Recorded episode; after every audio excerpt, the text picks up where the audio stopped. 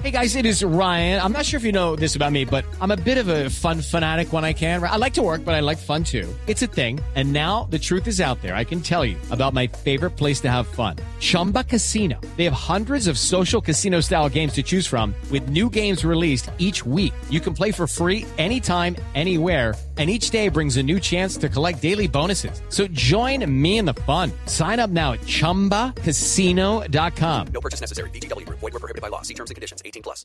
Mónica Giraldo es la directora de la Fundación Derecho a Morir Dignamente. Doctora Giraldo, buenos días. Buenos días, Néstor. Muchas gracias por la invitación a hablar de estos temas. ¿A ustedes, doctora Giraldo, les gusta la reglamentación como quedó en este documento del ministerio? Creemos que sí, es un gran trabajo que ha hecho el Ministerio y creo que sobre todo es un seguimiento a lo que ha pasado desde el 2015, porque creo que es importante aquí aclarar que no es una resolución nueva, que el Ministerio había dictado los primeros lineamientos para acceder a la eutanasia desde el 2015 y yo creo que en virtud justo de lo que ellos habían presenciado o de las barreras que se habían presentado, es que sale esta resolución que es mucho más clara, da mucho más mayor lineamiento y pone límites a las barreras que hasta la fecha los pacientes podían tener en el momento de la solicitud. Sí. ¿Cuáles eran esas barreras, por ejemplo, Mónica?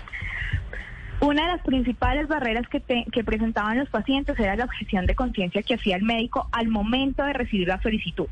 Es decir, yo iba donde mi médico y le decía, doctor, mire, yo quiero acceder a la eutanasia porque me encuentro ante ya una enfermedad terminal, no quiero llegar a ese momento de deterioro que no pueda valerme por mí mismo, por las razones personales que el paciente tenga y ya cumplía. Y el médico le podía decir varias cosas. Uno, yo soy objetor de conciencia y no se la voy a recibir. Dos, se puede decir, no, eso no es un derecho, no está reglamentado.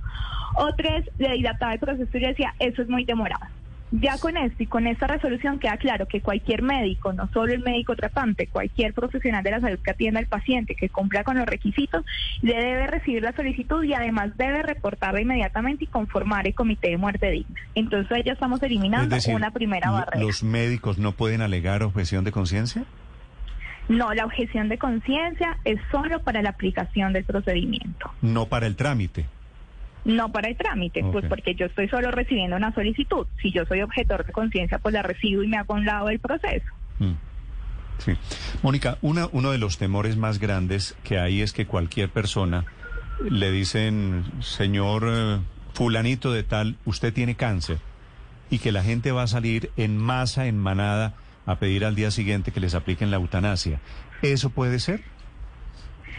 No, yo creo que en todo el mundo se ha visto que cuando se reglamenta el derecho a la muerte digna no es que aumenten las solicitudes de eutanasia. Cuando a uno le dicen que uno tiene una enfermedad terminal, lo primero que uno trata, o una enfermedad trágica o catastrófica como el cáncer, no la pongamos aún en términos terminales, lo primero que uno trata de hacer es decir qué puedo hacer. Y de los seres humanos tenemos instinto de supervivencia. Entonces yo creo que antes de decir me voy a aplicar la eutanasia, todos vamos a decir qué puedo hacer y cuál es el tratamiento. Pero adicionalmente a eso, y el Ministerio y las resoluciones que ha dictado la Corte Constitucional han sido muy claras en eso de poner límites, y es que efectivamente no cualquier persona puede solicitar la eutanasia tengo que cumplir con un requisito, si uno de esos requisitos es que yo tenga una enfermedad ya en fase terminal, es decir, que la muerte esté próxima.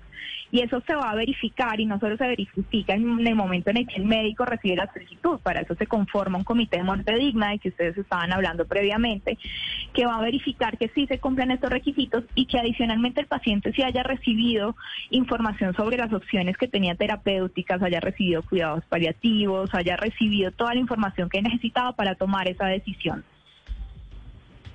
Sí, Mónica, cuando usted dice que se debe verificar que la muerte esté próxima, pues si ya está tan próxima, entonces ¿para qué la eutanasia? Es decir, ¿qué significa que la muerte esté próxima? En términos y la resolución es muy clara cuando habla de enfermedad terminal y es que el paciente le quede una expectativa de vida no mayor a seis meses. Y efectivamente uno dice, ok, la muerte está próxima y entonces, ¿por qué no espero que llegue? Y es que nosotros no estamos en una situación de enfermedad terminal y no somos conscientes realmente del sufrimiento, agonía y dolor que tienen esos pacientes. Yo siempre he dicho que hacer la solicitud de eutanasia es una solicitud totalmente valiente porque es casi poner de fecha, eh, ya la fecha de caducidad de tu vida y a los pacientes y a las familias les cuesta mucho, pero el dolor es tanto que prefieren hacerlo. Entonces poder uno conservar esa dignidad hasta el último momento de su vida y poder adelantar la muerte, así sea unos, unos días o unos meses y eh, posiblemente a mí me queden dos meses de vida, pues me va a permitir morirme en las condiciones que yo quisiera morirme, es decir, poder tener una muerte digna. Mónica, ¿hay alguna posibilidad de que en el transcurso de, de los años, si una persona hoy expresa su intención de, de que se le permita el derecho a morir dignamente si se cumplen los requisitos, cuando llegue el momento, pueda cambiar de opinión? Diga, yo no quería, quería hacerlo en ese momento, pero ahora quiero intentar o cambiaron mis conceptos en torno a la vida, ¿puede hacerlo? Por supuesto, por supuesto. Efectivamente, en Colombia se reconoce el derecho a que todos suscribamos un documento de voluntad anticipada y lo podemos suscribir todas las personas mayores de 18 años, dejando claridad en los cuidados que queremos recibir en el final de nuestra vida, en caso o previendo que no, nosotros no podamos hablar por nosotros. Pero dado el caso que yo en el futuro, es decir, yo firmo mis documentos de voluntad anticipada y entre esos incluyo mi deseo de que me sea aplicada la eutanasia, yo en el futuro por convicciones religiosas, personales, por mi visión de la vida, por la razón que sea, yo decido que la eutanasia ya no es coherente con mi proyecto y mi sentido de vida, efectivamente puedo retractarme de mi voluntad anticipada. Y adicionalmente a eso, incluso un paciente que hace la solicitud de eutanasia puede retractarse hasta el momento cero de que le vayan a ponerle inyecciones, es decir, que se vaya a realizar el procedimiento. Es decir, por eso es que eh, la resolución es tan clara y sobre todo la reglamentación que se ha hecho desde el Ministerio y desde la Corte en relación con el derecho a morir dignamente por medio de la eutanasia ha sido tan clara y es que es- se privilegia la autonomía del paciente. El paciente en cualquier momento es quien hace salir la solicitud, pero también es quien puede en cualquier momento retractarse de esta. Sí. ¿En qué momento, Mónica, de la eutanasia, en, en qué momento de la enfermedad terminal es oportuna la eutanasia? Eso lo decide el paciente. Yo creo que eso, o sea, el poder decir tiempos eh, sería poder hablar sin conocer realmente cada una de las historias de vida y ya. el- yo en qué momento la puedo pedir en el momento que me diagnostican o me dicen que tengo una enfermedad ya en fase terminal. Y el paciente normalmente cuando se comienza, cuando se comienza a enfrentar con un proceso, si hablamos por ejemplo del cáncer de metástasis, que no ha recibido, que no ha tenido buena respuesta al tratamiento, que seguramente la enfermedad va avanzando, pues se comienza a plantear esto, es decir, la muerte ya comienza a ser más próxima y comienza a tener estas conversaciones consigo mismo y también con su familia.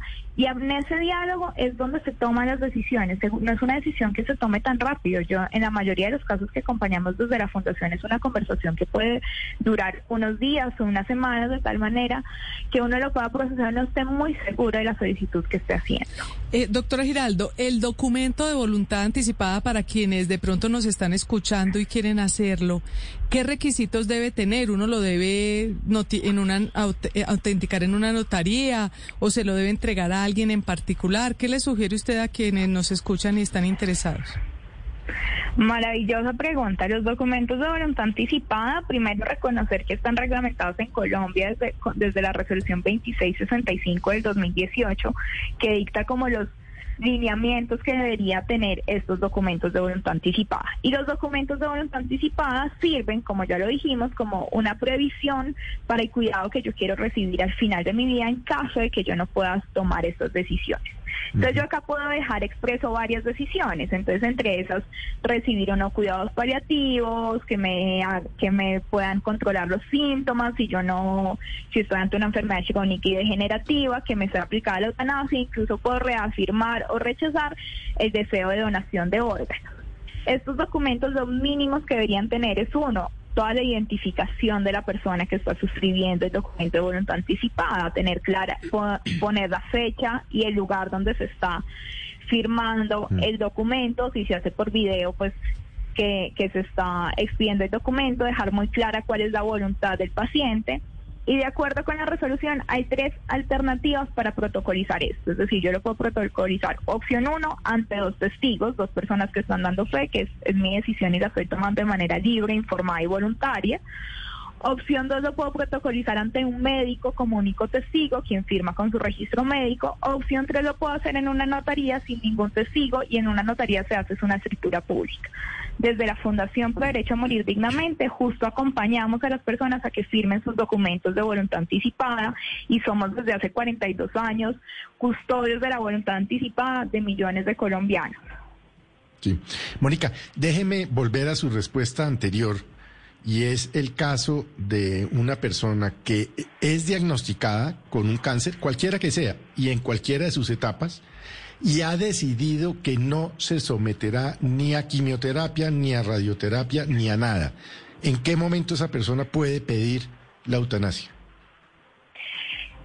Igualmente, en esos casos, solo cuando la enfermedad ha progresado tanto que ya se encuentra en un estado terminal. Entonces, una persona que recién es diagnosticada y dice, mire, yo no quiero hacer nada porque no me quiero someter a la quimioterapia, no me quiero someter a la radio por los efectos que eso pueda tener en mi vida, pues está haciendo algo que se llama rechazo terapéutico. Rechazo terapéutico es yo rechazar una intervención que igual se considera beneficio, que los médicos consideran beneficiosa para mí. Eh, seguramente en ese estadio de rechazo terapéutico la enfermedad va a seguir avanzando y puede que pasen solo unos meses o unos días o incluso van pueden pasar años que la enfermedad llegue a tal punto de ser terminal y que yo ya no tenga ninguna opción terapéutica para curarla. En ese momento y solo en ese momento puedo hacer la solicitud de la eutanasia. Sí. Mónica, ¿cómo aplican la eutanasia en Colombia? ¿Eso es una inyección o es una pastilla? ¿Qué es? Es una inyección, es un tratamiento y se realiza y lo realizan como los médicos expertos acompañarlo, pero es por medio de una inyección y el paciente no siente dolor, no siente incomodidad ni nada. Ok. ¿La, la eutanasia se aplica en una ceremonia familiar o en una decisión médica a puerta cerrada?